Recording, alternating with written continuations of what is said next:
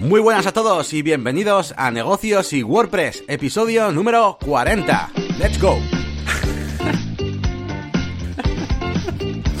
Bienvenidos una semana más a Negocios y WordPress. Ya sabéis vuestro podcast eh, favorito sobre temas de WordPress, plugins, eh, páginas web, marketing online, desarrollo eh, digital, branding también y eh, sobre todo también orientado un poquito a los negocios, ¿no? Pues cositas pues como, pues bueno, consejos, truquitos del hecho de ser autónomos, que si hacer facturas, que si problemas con clientes, administración, bueno, ese tipo de cosas de eh, la vida de tener un negocio, ¿no? Y aquí estamos eh, un servidor, Yanni García, que, bueno, por el que no me conozca, pues bueno, me dedico sobre todo al tema de marketing digital y también sobre todo al tema de branding, el diseño, casi es un poquito más lo mío, y lo demuestro en mi canal de YouTube, que es la máquina de branding, que todos podéis visitar. Y al otro lado tengo a Elías eh, Gómez, que es un experto en WordPress, es un experto también en los foros de Google y eh, bueno, pues aquí nos acompaña cada semana para darnos eh, sobre todo los consejillos más técnicos de WordPress y también sobre productividad, que es un hacha también.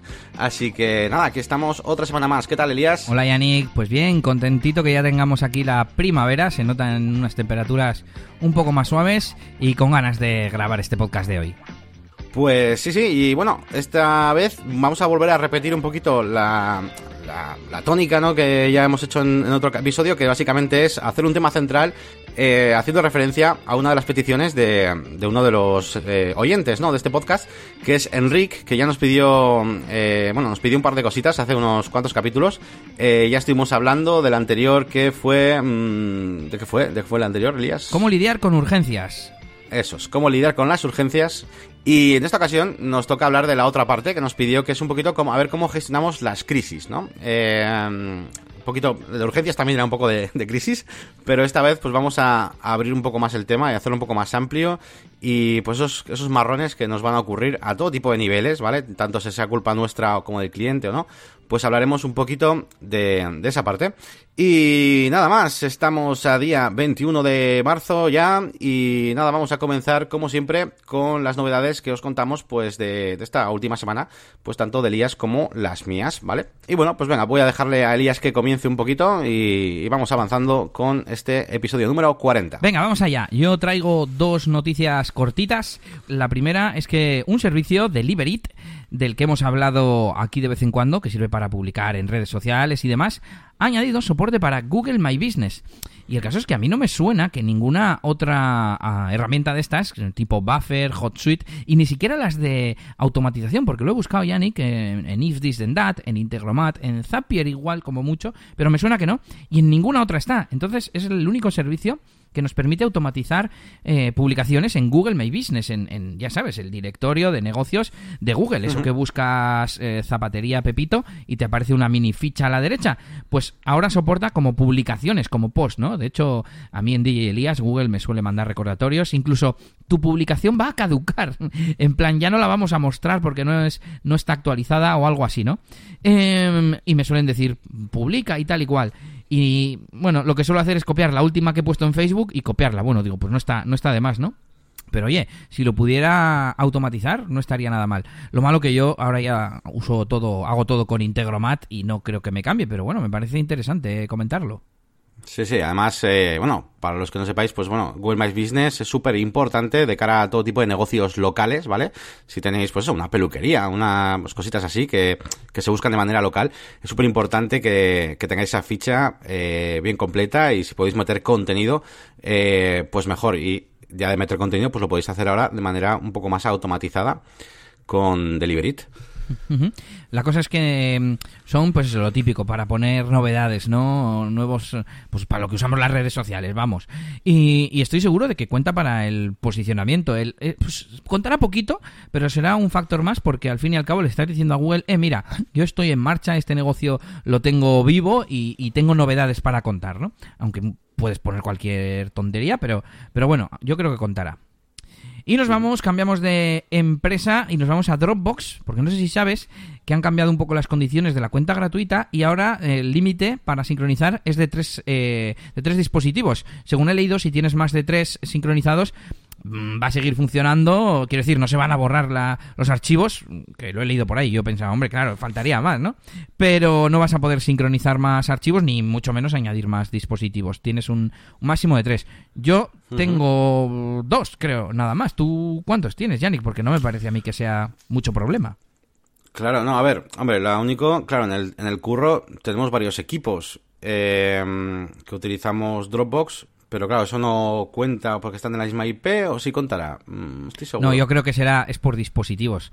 Eh, de hecho, si no, la gente que tenga en la misma casa. Claro, la cosa es que usáis que una cuenta como de la empresa donde. Eso es. Claro, es que eso es trampa. ya, ya, claro, Me imagino que precisamente Dropbox lo que quiere es que te pases a la cuenta de negocios y haya distintos usuarios, ¿no? Me imagino yo. Pero bueno. Pero vamos, sí, no, yo personalmente no, o sea, tengo, no, te iba a decir, uso muy poquito Dropbox, o sea, mm, pero donde, donde, sí lo uso, sobre todo por el tema de solicitar archivos, que alguna vez hemos comentado, es, es ahí en la agencia, y, eso, usamos un usuario realmente, entonces bueno, estamos ahí compartiendo y desde un solo dispositivo, me valdría. O sea Muy útil, muy útil lo de solicitar archivos. Y yo es que últimamente uso casi todo Google Drive. Ya antes utilizaba muchas carpetas compartidas con la gente, pero ya, ya ni eso y cualquier día pues eh, muere de muere Dropbox porque ya no lo usa mucha gente. Se pasan, Además, la gente se pasa los archivos por WeTransfer y poco más. No, te iba a decir que yo, además también, yo es donde pago. O sea, yo donde tengo el, Google Drive lo tengo, digamos, de pago, es donde tengo la cuenta ampliada con el espacio y con todo, así que sobre todo también uso por eso. Bueno, pues cambiamos de tercio y nos vamos al podcasting porque ya se ha anunciado la fecha de Euskalpod 2019. Estuve en este evento de podcasting de, de nuestra comunidad autónoma el año pasado haciendo una charla, un podcast en directo al fin y al cabo, y ya han anunciado que el próximo 13 de abril en Urnieta, de nuevo en el mismo sitio, volverá a ser este evento de podcasting con podcast en directo, y bueno, pues para hacer comunidad y conocer a gente que es lo más chulo. Así que si, si te molan los podcasts y eres de, sobre todo de Buzcoap, que es donde está, pero bueno, de cualquier punto de Euskadi o incluso de, de España, pues te, te, puedes acercar a estas jornadas mm, para conocer a tus podcasters y, y ver episodios en directo y una comida que, hicimos el año pasado. Me imagino que también habrá este año y eso también, también cuenta. Si te gustan los podcasts, el 13 de abril tienes una cita en Urnieta. Acércate a la Casa de Cultura de Lecayo a las segundas jornadas de podcasting de Euskadi. Disfruta y descubre los podcasts que se realizarán en directo. Recuerda, el 13 de abril, Euskalpod 2019 en Urnieta. Más información en euskalpod.eus. Y eh, nos vamos con Google y su última presentación eh, de, una plataforma de juegos que se llama Stadia. Yo he visto un poco por ahí los vídeos de presentación y a ver de qué iba el tema, pero seguro que Yannick nos lo cuenta mucho mejor porque es un experto en este ámbito. Sí, sí, yo ahí estaba atento, ahí pegado a la, conferencia esta que han hecho. Y bueno, a ver, eh, la verdad es que todo lo que presentaron, pues pinta muy bien a nivel de idea pero quizá los problemas son, ya para el que sepa un poco, para que esté metido un poco en el mundillo, pues eh, digamos que hubo un poco falta de, de realidad, ¿no? Al final, eh, tengo aquí unas notas eh, que me he hecho y todo, porque yo también comento muchas de estas cosas de... Quería comentarlo aquí en el podcast y también lo suelo comentar a veces con los, con los colegas. y tengo un poco las notas que quería comentar. Y lo tengo dividido en problemas, que para mí también tiene cosas buenas, ¿no? Pero bueno, he puesto los problemas de la conferencia y luego problemas técnicos y culturales de todo lo que es este estadia de Google, ¿no?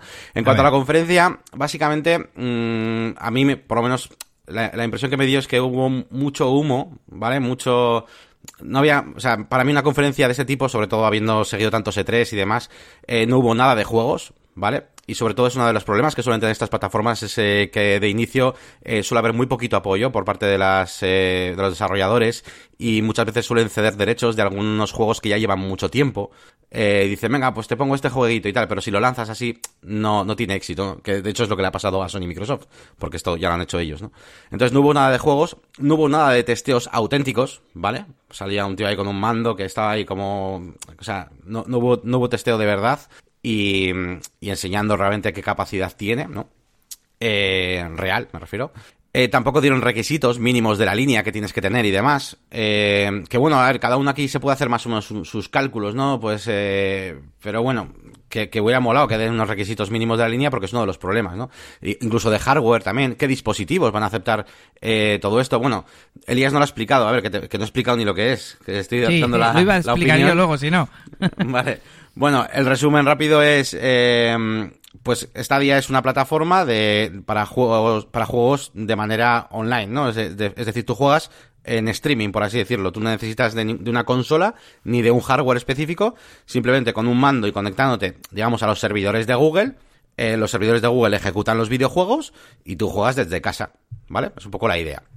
Sí, a ti te eh, llega un, un, stream de vídeo como si fuera un vídeo de YouTube, solo que es un videojuego que tú estás controlando en tiempo real, ¿no? Algo así. Eso es, luego presentaron un montón de funcionalidades súper chulas, eh, como para jugar online, claro, eh, puedes poner pantalla partida en cualquier juego, claro, como tienes ahí servidores y hardware infinito, pues puedes jugar a pantalla dividida sin que se vea afectado el, juego, puedes unirte desde YouTube a las partidas, bueno, una, una pasada, ¿no? En cuanto a funcionalidades estaba, estaba guay. Eh, pero bueno, tenemos estos pequeños problemas técnicos. Tampoco dijeron nada de precios. Eh, pues tampoco me moló. Eh, y luego los móviles, ¿no? Por ejemplo, decían, pues eso, va, va, va, a servir para todo, para móviles, para tablets. En mi móvil seguro que no funciona, ¿no? Pero ¿en cuál más no funciona, sabes? O sea, que digan un poco eso. Y, y luego, bueno, pues eso, que, que, tampoco es algo nuevo en el sentido de que Sony y Microsoft, pues ya llevan muchos años haciendo esto, ¿vale? Sony con su PS Now y Microsoft con su OnLive, pues hace, hace esto mismo, ¿no? Ya lo hace hace tiempo y tienen algunos problemitas. Nvidia problemas tiene también...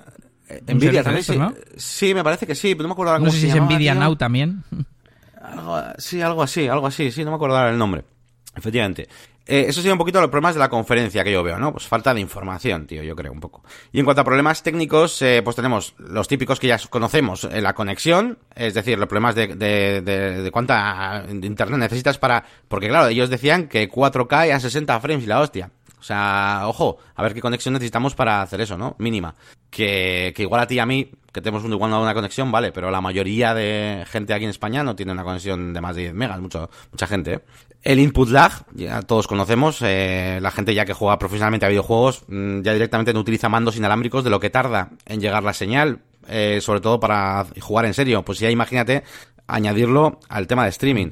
La degradación de imagen California. por compresión. o sea, imagínate. Bueno, han dicho que van a poner como una especie de nodos por todo el mundo. Era un decir, era un decir, pero vamos, sí, que tiene que ir hasta los servidores de Google la señal. Sí. Entonces, bueno, yo aquí, yo confío, yo en esta parte confío en Google, pero no me ha enseñado nada como para saber que va a solventar todos estos problemas. Por eso, pues, eh, como que desconfío de primeras, no he visto nada, ¿no? Para solventar todo este tipo de problemas. Y luego, por último, tengo los problemas aquí apuntados, que los, llaman culturales, no sabía cómo llamarlos, que básicamente es la conciencia que tiene la gente y no sé si esto les va a entrar muy bien. O sea, la obligatoriedad de utilizar un servicio online, ¿no? Eh, eh, y luego la imposibilidad de, de reventa de esos videojuegos, no poder revenderlos. Eh, luego no poder jugar sin, sin, alta, ¿no? En el servicio. Es decir, si tú pagas, por ejemplo, imagínate que cuesta 10 pavos al mes, que yo que sé, pues 120 al año, y luego te quieres dar de baja, pues en ese momento se te acaban los juegos, ya no puedes jugar más. Y claro, eso lo comparas con 120 pavos, que son bastantes juegos a los que puedes jugar para siempre. La gente no sé si está preparada para eso, ¿no? Eh, aquí va a ser una lucha, pues como, como ha sido lo de Netflix, ¿no? Y al final, pues a ver si triunfa lo que es la comodidad y demás. Pero yo no sé si es lo mismo en una, en una película, que es una cosa que ves una vez y tal, que en un videojuego, que el hecho de eso, de darte de baja y no poder jugar más, pues es un poco complicado. Eh, o es más, más jodido. Entonces, bueno, esto yo no sé. Claro, esto me lo estoy inventando. ya os digo que no han dado ni precios ni nada. O sea, no sé cuánto va a costar. Yo me he inventado esto de 10 euros al mes, pero vamos, que, que eso también es otro de los problemas que veo. Entonces, bueno, en definitiva, una idea que para mí es redonda, pero que es demasiado redonda, ¿vale? O sea, como para que funcione. Tendré que ver más detalles. Me sorprendió que dijeran que iba a salir en 2019 tan pronto sin dar tantos detalles. Y bueno. Ya. Mm, creo que te refieres a que puede tener el efecto Google Wave, ¿no? Sí, sí, sí. Que, sea demasiado moderno, ¿no? A ver, sí que yo he pensado, venga, que, esto se está convirtiendo en negocios y juegos, pero, pero bueno, voy a dar mi opinión rápida en plan cuñado y pro Google, ¿no? Por supuesto, según lo describía, se pensa, bueno, pues como Netflix, ¿no? Ahora tampoco poseemos las películas. Sí que es verdad, yo no soy jugón, que, que claro, una película se puede ver más de una vez, pero en principio la mayoría de las películas las vemos una vez. Los juegos, te pregunto, Yannick, eh, ¿en general se suelen jugar más de una vez? ¿O cuando te lo pasas ya no se vuelve a jugar? ¿O, o depende del tipo de jugador? Depende del tipo de juego. Digamos que hay dos juegos, los que, los que son como una peli, que no, te, no te sueles pasar más de tres o cuatro veces y esos los mejores. Y luego están la gran mayoría de juegos interesantes, digamos hoy en día ya, que es el orientado online. Las grandes compañías eh, lo que hacen ya son juegos muy, muy buenos, que poco a poco se va actualizando el mismo. Y el mismo juego dura, dura, dura cinco años o seis años, el mismo. Sí, o infinito, sí. Y el Fortnite mismo Eso no es. hay una historia que te la pases y te la pases, es, Eso es. jugar contra los demás y eso es infinito. Vale, vale. Eso es, eso es. Entonces, claro, ahí, sobre todo en el tema de, las, de los juegos online, va a estar el problema de, esto, ¿no? Pero bueno. Pero bueno, eh, es que ahí está la, la comodidad. Bueno, lo veo como un arma de doble filo. La comodidad, como en Netflix. En teoría, Netflix, claro, dice, tú, pues, se podría aplicar la misma, el mismo argumento. Pero claro, en, en teoría, Netflix no te das de baja. Te quedas ahí y ves las cosas las veces que quieras y encima añaden contenido nuevo, etcétera, etcétera. Claro, fíjate, por el otro lado, yo me di de baja de Netflix porque no tenían exactamente el contenido que yo quería. Contenido. Es que eso es lo más importante, es lo más importante. Eh, para mí es el contenido. Si hubieran hecho la misma presentación con juegos, con anuncios de juegos, todo podría cambiar bastante. Exclusividad. en cuanto a la parte, parte técnica, a ver, yo creo que, o sea, que el stream que te llega se adaptará a tu conexión, igual que el vídeo de- de YouTube se adapta, ¿no? Eh, o igual hacen un test y no va cambiando dinámicamente durante la partida y dice, ah, tú no tienes para 60 frames ni 1080, te lo mando en 720, pues en 720 y 4K a 60 frames por segundo, que es eh, la, capacidad a la que van a salir cuando, cuando salga al mercado, pues será para el que lo soporte, vamos, di- digo yo.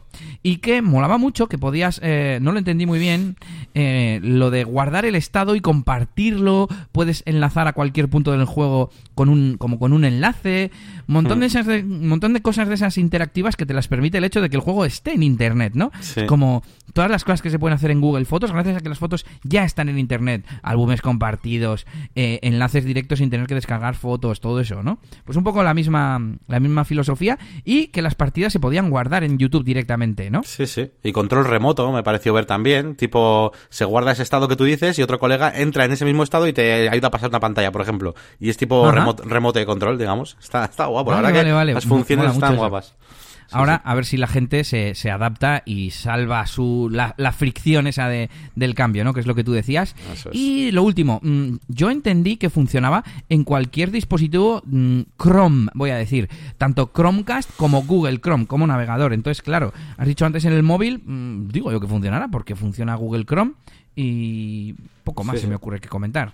Sí, no, nada más. Que bueno, os dejaré un enlace también a, a stadia.dev, que es la web que han abierto para, para los desarrolladores, para que se unan un poquito ahí a, hacer juegos, que básicamente es lo que necesita esto.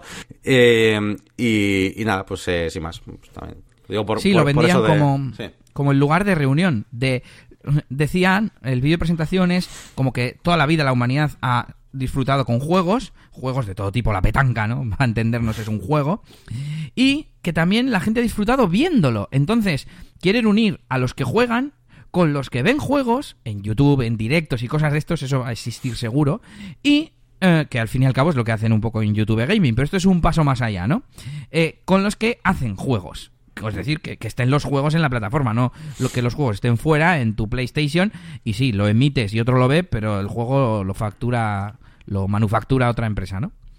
Y ahí está, Google Stadia. Esto ha sido negocios y juegos. Muchas gracias por estar con nosotros.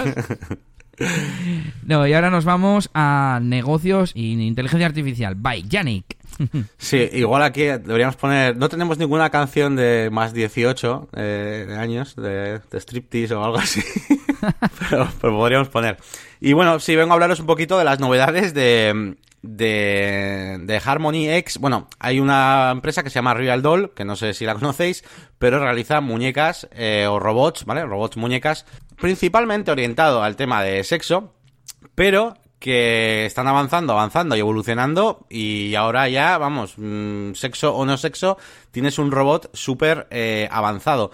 Y han presentado ya Harmony X, que es la última, ya con las últimas actualizaciones, y me parece una, eh, me parece impresionante. Ya no estamos hablando del futuro, estamos hablando de algo que se puede comprar ya eh, a partir de, mm, de 8.000 euros, no, a partir de 5.000, me parece. Barato me parece. Barato, bueno, sí, yo, eh, si entráis a la página web, luego os dejo ahí en los, en los enlaces, si entráis a la página web y cacharráis un poco en plan, ah, voy a personalizar la muñeca, eh, os aseguro que vais a llegar fácilmente a los 14.000, ¿vale? Añadiendo tonterías. Y es que puedes personalizarle de todo, puedes crear diferentes perfiles eh, para la muñeca, diferentes perfiles de personalidad. O sea, eh, si quiero que se enfade más, que se enfade menos, cómo es el humor, como que si quiero más inteligencia. Además tiene una IA muy potente que va aprendiendo con el, con el tiempo, eh, que si te hace chistes, bueno, de todo. Y luego puedes personalizar evidentemente el aspecto físico, desde el cuerpo, con todas las cosas que eso conlleva, como vosotros imaginaréis, a la piel, la voz, eh, los acentos, el acento que tiene, los ojos, ponerle venas en los ojos tiene, cuesta 40 euros más, o sea, o sea, una, bañada.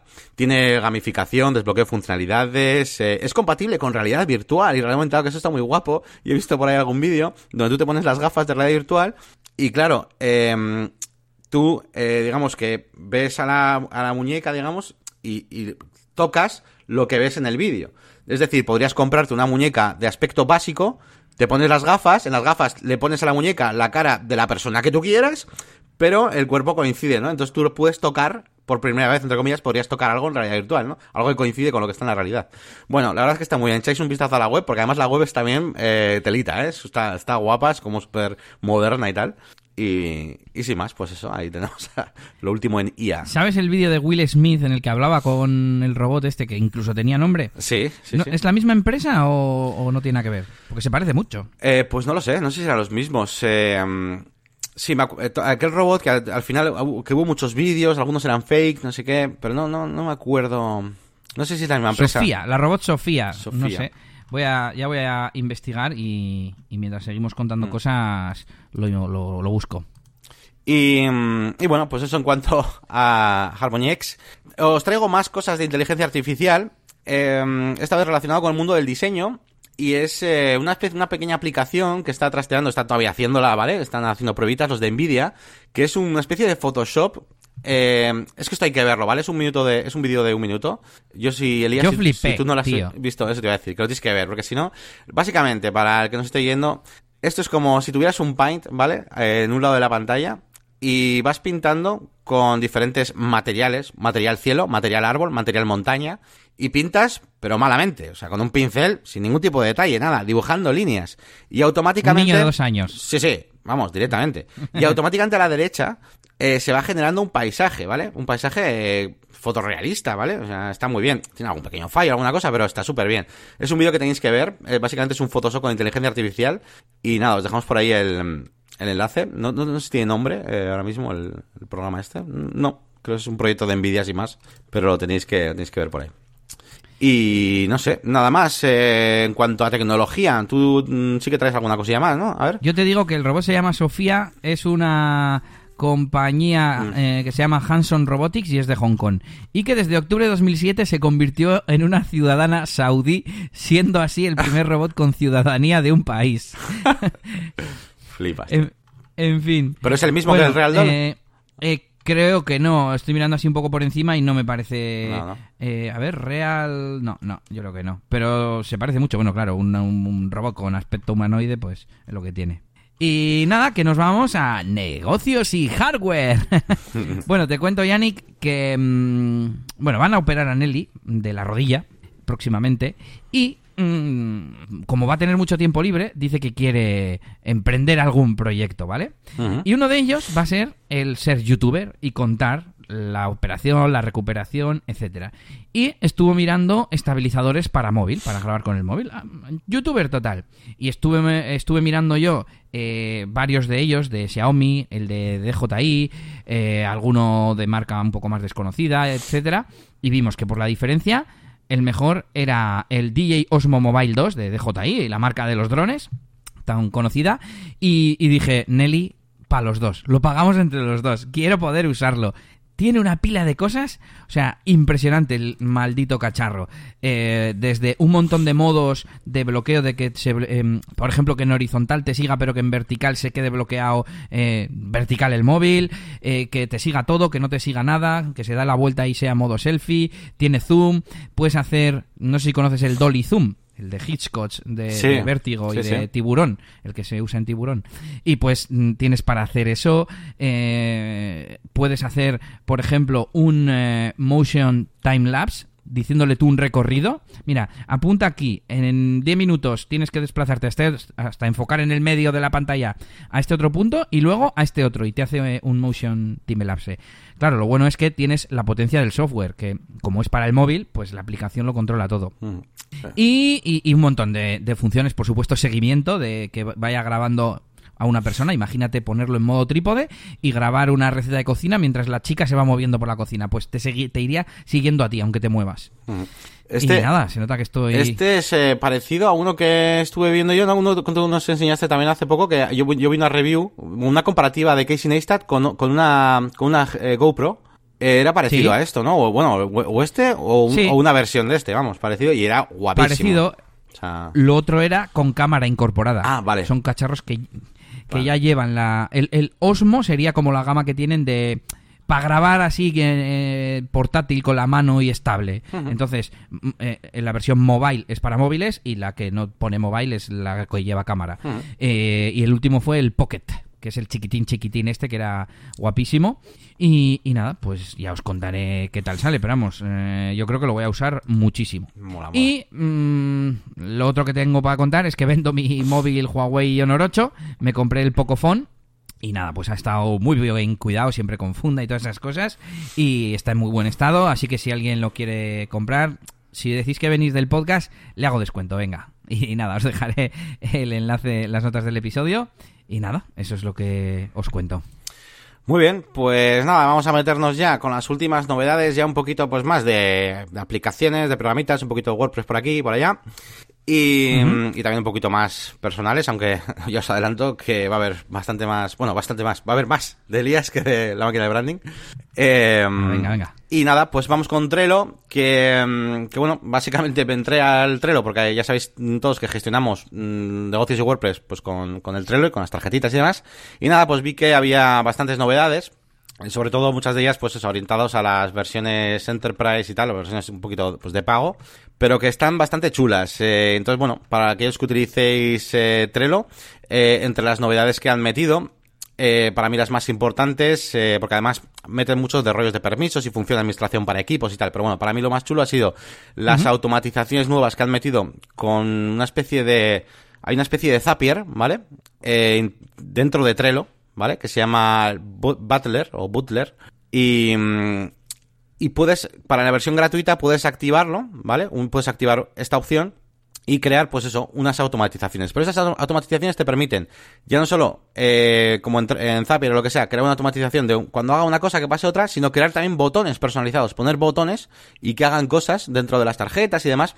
Eh, entonces, bueno, la verdad es que está bastante guapo. Eh, yo lo he activado esta tarde y está un poquito mirándolo y, la verdad que, mola, mola las, la cantidad de cosas que se puede hacer. Seguro que Elías tendría más ideas que yo de qué cosas se pueden hacer. Yo he estado haciendo un poquito lo, lo que salían los ejemplos, pero mm, está guapo. Sí que es verdad que a base de usar servicios de automatización y así, sin querer, lógicamente estás más, eh, más mm, predispuesto a que se te ocurran cosas. No dices, ah, esto seguro que si hago así, hago así, eh, lo puedo automatizar. Y además, una cosa que me gusta de esto de la automatización, de Integromat, Zapier y demás, es que luego lo tienes todo más como bajo control, ¿no? Como yo en el tema de las redes sociales que hice, que ahora lo tengo todo en una base, en una tabla de Airtable, y, y ahí yo hago que salga exactamente lo que yo quiero, con sus hashtags, con su todo, todo. Mm. Y nada, pues me gusta, me gusta mucho. Tengo pendiente leerme la, el artículo del blog para ver pues cuáles son las novedades, ¿no? Por mi cuenta, pero pero bueno, tiene buena pinta. Sí, sí.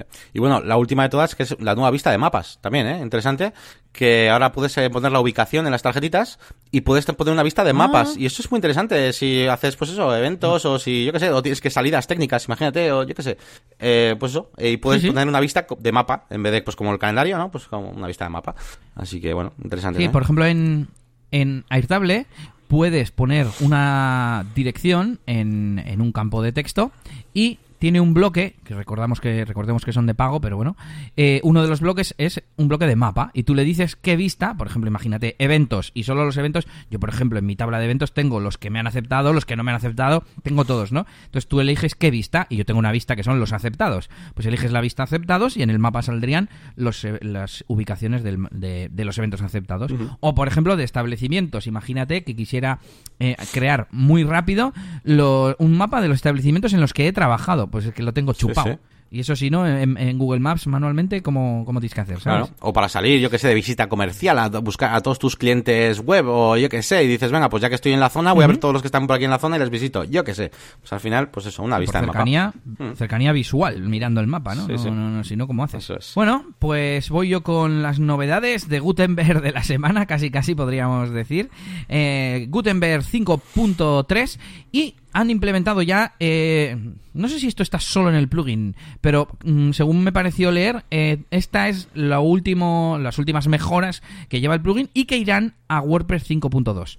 Así que si queréis estar a la última tenéis que tener el plugin, pero bueno, yo os recomiendo que el plugin lo tengáis en una instalación de prueba, pues como tengo yo, ¿no?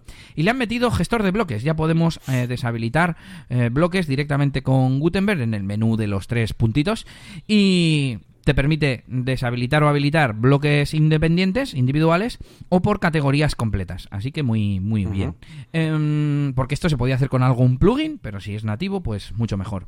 Otra novedad es eh, que ahora el bloque de carátula, de portada, con esto que puedes poner una foto grande con un título y tal, pues ahora puede contener otros bloques. Puedes meter tú el que tú quieras, por ejemplo, pues eso, un título, un botón, pero, pero claro, como son los que tú quieras, eh, si no quieres que lleve botón, pues no lo llevará. ¿Que quieres añadir? No se me ocurre otra cosa, pero no sé, una listita con tres características de algo, pues también, por ejemplo. Así que muy bien. Y eh, hay un bloque en beta, que este sí solo está en el plugin y no va a ir a, a WordPress 5.2, de un bloque para la- los widgets antiguos, digamos, un legacy widget, ¿no?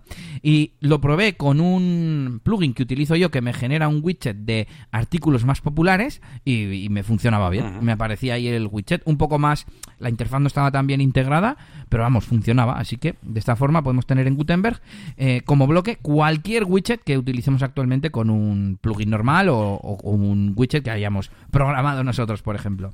Y bueno, como siempre, mejoras de usabilidad, accesibilidad, etcétera, etcétera. Os dejamos el enlace en las notas del episodio. Y seguimos un poquito más con, con WordPress. Bueno, WordPress y un poquito de SEO también. Y es que, bueno, ayer, como tal y como os prometí en el anterior capítulo de negocios de WordPress, pues estuve en un pequeño evento aquí en Bilbao, que era, bueno, se organiza SEO, SEO en Bilbao, SEO Bilbao, que, bueno, es un pequeño grupo que, bueno, pequeño, se ha ido haciendo bastante grande ya. Y suele tener una buena asistencia de por lo menos 90, 100 personas.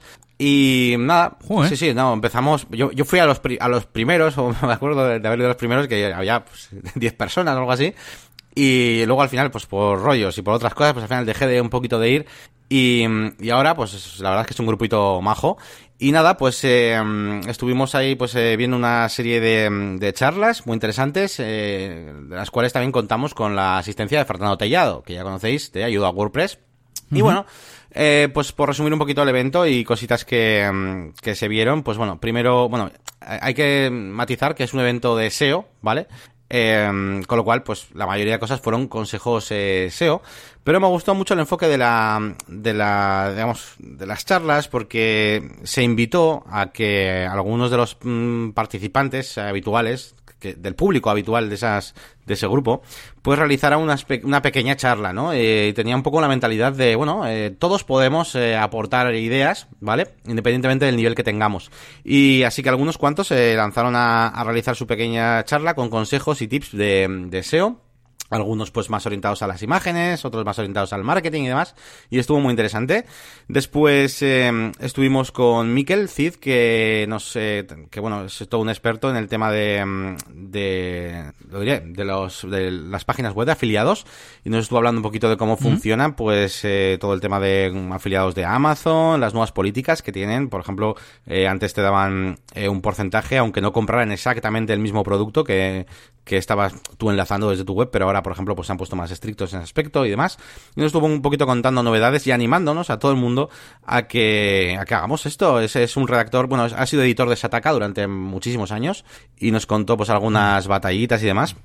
Y, también una cosa muy interesante que nos dijo que por eh, que muchos compartían, incluso Fernando Tallado también lo dijo, que es que eh, pues eso, siempre que alguien nos pregunte si sois el típico informático de la familia, ¿no? Y os pregunta, oye, me compro una tele, me compro no sé qué, pues poneos ahí en vuestro botón de afiliados para, para los colegas o para los familiares porque bueno, pues al fin y al cabo a- durante el año, pues no sé, si al final sois el típico eso, informático de la familia que siempre le piden consejo para comprar cualquier cosa, una tele, un no sé qué, pues oye, a lo tonto, a través de WhatsApp nos enseño captura capturas y todo del WhatsApp, eh, mandando links, pues eso, a colegas y a familiares, en plan, esta tele, esto no sé qué y tal. Y bueno, pues al final, pues igual te sacas 30 eurillos o de cada compra, ¿no? Lo que sea.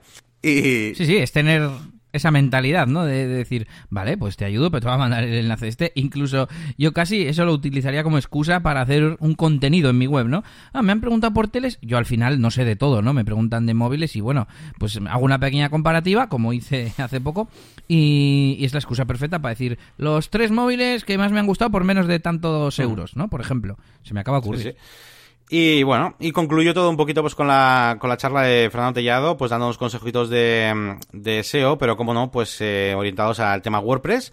Y bueno, sobre todo hablando de, de Yoast, que bueno, pues eh, un montón de funcionalidades, muchas de ellas que yo no utilizaba, por ejemplo, todo el tema del análisis que tiene Yoast a la hora de decirte si tu contenido está eh, bien preparado para, para móviles, pero en el sentido del contenido de, de que tenga los suficientes párrafos, eh, ese tipo de cosas. Hay una pestañita, ahora mismo no me acuerdo cómo se llama, pero hay una pestañita que no solemos utilizar mucho dentro de, de estas, la de legibilidad creo que es eh, dentro de Yoast y estuvimos hablando un poquito de esa, de esa herramienta, de la inteligencia artificial que usa para, para hacer todo esto. Y, y nada, y sobre todo metiendo mucha caña pues al tema de, de hacer contenidos, nos contó alguna, pues bueno, acerca de su experiencia, ¿no? Al final él, es escritor, ¿no? Es redactor y está todo el día haciendo, haciendo post y demás. Y bueno, pues en general muy interesante. Yo aproveché también para dar las gracias por haber compartido la canción de A mí me gusta el WordPress en, en, en su blog. Y, y, nada, pues muy interesante. Si sois de Bilbao, pues bueno, pues os recomiendo estos eventos de, de SEO que son muy interesantes. Y, y también los de WordPress Bilbao, evidentemente, ¿eh? También estuvimos con algún compañero de WordPress Bilbao que, que, que tenía hoy. La, había, hoy había una, unas charlas muy interesantes, pero bueno, teníamos podcast, así que eso es impepinable. Y, y nada más, pues eso ha sido un poquito las impresiones de, del evento. Pues muy bien, interesante parece. Ya te dije el otro día que yo porque no tengo tiempo, pero si no también me animaría a ir. Y nada, lo que sí voy a hacer es comentarte un poco novedades de D. Elias, que tampoco es que haya muchas, pero bueno. Por un lado, que he estado diseñando pues el, cómo sería la colaboración con un compañero que ofrece servicio de fotomatón y ha sido una de las causas por las que alguna vez alguna pareja me ha, digamos, rechazado, ¿no? Por el hecho de que otra empresa sí les ofrecía los dos servicios juntos. Así que bueno, tengo que reunirme con él. Ya he, pues, por ejemplo, he puesto que mmm, varias formas de colaboración. Una simplemente colaboración que yo le, le recomiende y que aún así hagamos el descuento. Otra que sería que yo lo gestione todo, yo lo incluya en mi contrato, pero entonces tendría más eh, responsabilidad. Eh, pues eso, un poco pensando todo ese tipo de cosas. También mirando eh, realmente qué servicio se ofrecería, porque él tiene varios paquetes, etcétera. Así que bueno, cuando me me reúna con él y lo lance, pues te, te lo contaré por aquí. También, eh, como este año tengo precios más altos que el año pasado, estoy viendo que ha bajado un poco la, el nivel de aceptación. Eh, tengo trabajo para este año, pero menos que el año pasado. Y hay días de, de los meses que suele haber bodas que eh, veo que los tengo libres y que es poco probable que los cierre. Así que estoy ofreciendo descuento del 10% a, a las bodas que todavía tengo por ahí por ahí pendientes. Y bueno, de momento lo he hecho estos últimos días y no, no, me, no tengo resultados, pero también ya te contaré. Yo espero que alguna por lo menos salga y bueno, pues si agarro algún que otro evento adicional, pues mejor. A ver, a ver. Y por último, que me reuní la semana pasada con la boda esa que había salido de, de repente para abril, eh, para el 12 de abril, que no en abril no suele haber muchas bodas. Y eh, pues nada, ya me reuní con ellos, todo perfecto, estuve visitando el hotel con ellos y tal, y, y, ya me han hecho el adelanto, me han firmado el contrato, así que venga, una nueva boda para la agenda de DJ Elías. Estaba buscando, estaba buscando el aplauso.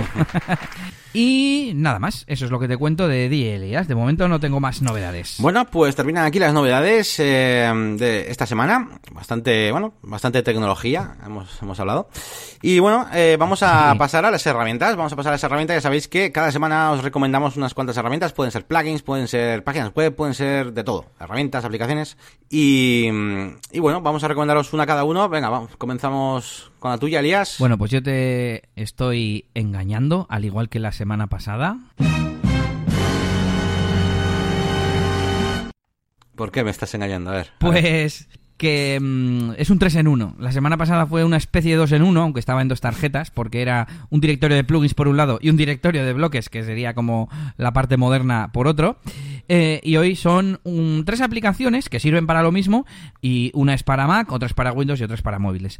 Es una aplicación que yo utilizo mucho, mucho, mucho, mucho, mucho eh, y son estas aplicaciones que analizan eh, el espacio en disco y te lo muestran de forma visual, con cuadrados, con círculos, con como sea, ¿no? De una forma que tú veas qué carpeta es la que más mm, tamaño tiene, ¿no? Y si pinchas doble clic, te abre esa carpeta y te muestra eh, su contenido. Puede ser en forma de árbol o puede ser, hay de distintos formatos, ¿no? Y nada, pues es muy útil para liberar espacio tanto en el ordenador, incluso aunque tengamos espacio, porque por ejemplo yo ahora en mi móvil tengo 128 gigas, pero el otro día lo, lo utilicé y dije, joder, tengo por aquí gigas que no sirven para nada, ¿no? Pero sobre todo si tenemos un móvil con poco espacio, este, eh, eh, esta aplicación que os voy a recomendar para móvil eh, ocupa 40 y algo cash kilobytes, creo. Se lo he puesto a varios familiares y le libera un montón de espacio. Y, y, pues nada, también en el ordenador, por supuesto. Además, ahora a mí me pasa que tenemos, igual antes me sobraba más el espacio, pero ahora que tenemos SSDs, normalmente son de menos tamaño y se llenan antes, ¿no? Entonces nunca está de más. Bueno, uno es Space Sniffer, que es para Windows. Otro es Grand Perspective, que es para, para Mac, aunque yo tengo otro que se llama Disk eh, Inventory, inventario de disco. Eh, lo único que el otro día vi que hace 10 años que no se actualiza o algo así, entonces digo, bueno, pero sigue funcionando bien. Y el de Android, para iOS no sé, pero también habrá, porque además el enlace que os voy a dejar es el de Alternative 2, como suelo hacer, de Space Sniffer para Windows, que será lo más común. Y eso, Discusage es eh, como se llama la versión, bueno, o el programa, la alternativa para Android. Disc Usage, dicho a la española. Así que esa es mi recomendación de hoy, Yannick. Muy bien. Pues tendré que usarla porque tengo dos instalados y por qué no tener un tercero, ¿no? Para probarlo. tengo, tengo instalado el Overdisk y el WinDirStat. Ajá. Y me fastidia un poco. No encuentro del todo la, opción de ver qué archivos son los que más me ocupan. El archivo, o sea, una lista normal de archivos de lo que más se ocupan. Ya. Eso es lo que le falta un poco. Ya, ya, ya, ya. Ya, a mí también, porque hay veces que, pues eso, con quitar uno o dos archivos o cinco, pues eh, ya te haces, realmente borras lo que te ocupa. Pero bueno, eh, no está mal. Al final por las carpetas, si vas navegando, además normalmente se puede navegar rápido, por ejemplo en el Disk eh, Inventory para Mac, yo navego con las flechas, ¿no? Como, como en las carpetas que haces derecha y se te mm. abre el árbol, bajas derecha, derecha y, vas abriendo el árbol, ¿no? Tened cuidado eh, con esto porque lo vais a abrir y vais a flipar con algunos archivos de Windows que ocupan una bañada y vais a decir, ¿qué es esto? ¿Lo borro? No, no, cuidado, eh, que hay algunos archivos por ahí son un poco peligrosos. ¿eh? Sí, sí. Y bueno, a ver, ¿qué traigo yo? Bueno, pues yo traigo un, un plugin que, bueno, no es aquí una maravilla, pero sí que es relativamente importante si usas Polylang para hacer tu web multidioma. Y es que esto del multidioma mm, es un poquito... Yo, todavía estoy casi en fase de aprendizaje eh, a la hora de hacer páginas web multidioma con Elementor. Eh, no es que sea complicado, pero digamos que no hay una interfaz preparada, bonita para hacer todo bien, ¿vale? Eh, es decir, si tú utilizas WebML y demás, o incluso Polylang, pues al final muchas veces tienes que duplicar hasta ciertas plantillas y ciertas cosas del propio Elementor. Y bueno, ahí falta ahí algo, falta una especie de integración oficial o algo así. Y de hecho este, este plugin viene a hacer un poco eso en relación al Polylang, ¿vale? Polylang ya sabéis que es un plugin para hacer eh, vuestra web pues eh, multidioma, es uno de los uno de los plugins sencillos, de los que recomendamos la, en, el, en el podcast de multidioma, pues uno era VPML, que es un poquito el más tocho, y luego teníamos este Polylang, que es como más sencillo. Y yo tengo algunas páginas web hechas con Polylang, y la cosa es que no funciona muy bien con Elementor, así por defecto, eh, y no muestra correctamente los templates y demás. Total, que si instalas este plugin que se llama Polylang Connect for Elementor Language Switcher and Template Tweaks, se llama así, pues eh, ya vas a tener una compatibilidad muy buena con, pues, con Elementor para poder hacer todo bien y, bonito y, ya está. Y demás. Eh, que conste una cosa, mía, me aprovecho para meter aquí un pequeño cosita, un regreso al futuro. ¿Vale? De, los de hacerme, hacerme un nuevo, que es que quiero probar de una vez por todas, quiero probar bien el multi... ¿Cómo se llama esto? Multi... Multilingual Press. Quiero probar, quiero probar eso. Quiero probar la experiencia. No, no, no, el, no el instalarlo, sino la experiencia de gestionar un Multilingual Press. A ver qué tal es. Porque últimamente estoy también con VPML, que en principio para mí siempre ha sido lo más, lo más bueno pero tienen también sus cosas que dan un poco pereza. Y quiero probar la experiencia del multilingual. así, así lo hago pronto, aunque sea en local. Pues, me interesa, ya nos contarás. Muy bien, muy bien. Pues nada, aquí están nuestras herramientas y vamos a pasar ya directamente al tema central de esta semana, que no es otro que la gestión de crisis. Em, creo que lo propio es leer ese pequeño mensaje que nos enviaba Enric, que nos decía así. Bueno, voy a leer la parte em, que concierne al tema de hoy. Eh, bueno, ya lo entero, que si no, igual no pilléis el contexto entero.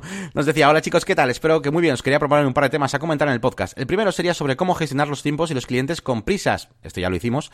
Y otro sería sobre qué hacéis cuando las cosas no van como queréis, tanto a nivel de facturación, algún trabajo que no sale como se esperaba, etcétera. En la parte más emocional me refiero.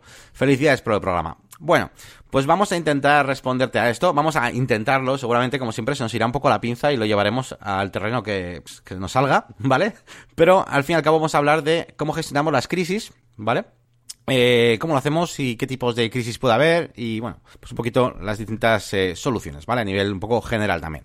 Así que bueno, vamos a comenzar un poquito pues eh, en orden de, pues, iba a decir en orden cronológico, cuando ocurre una crisis, ¿no? Pues al final lo primero que, tenemos que hacer, yo creo que esto es obligatorio, es detectar el origen y la causa del problema, ¿no, Elías? Bueno, y, el, y el causante incluso, ¿no?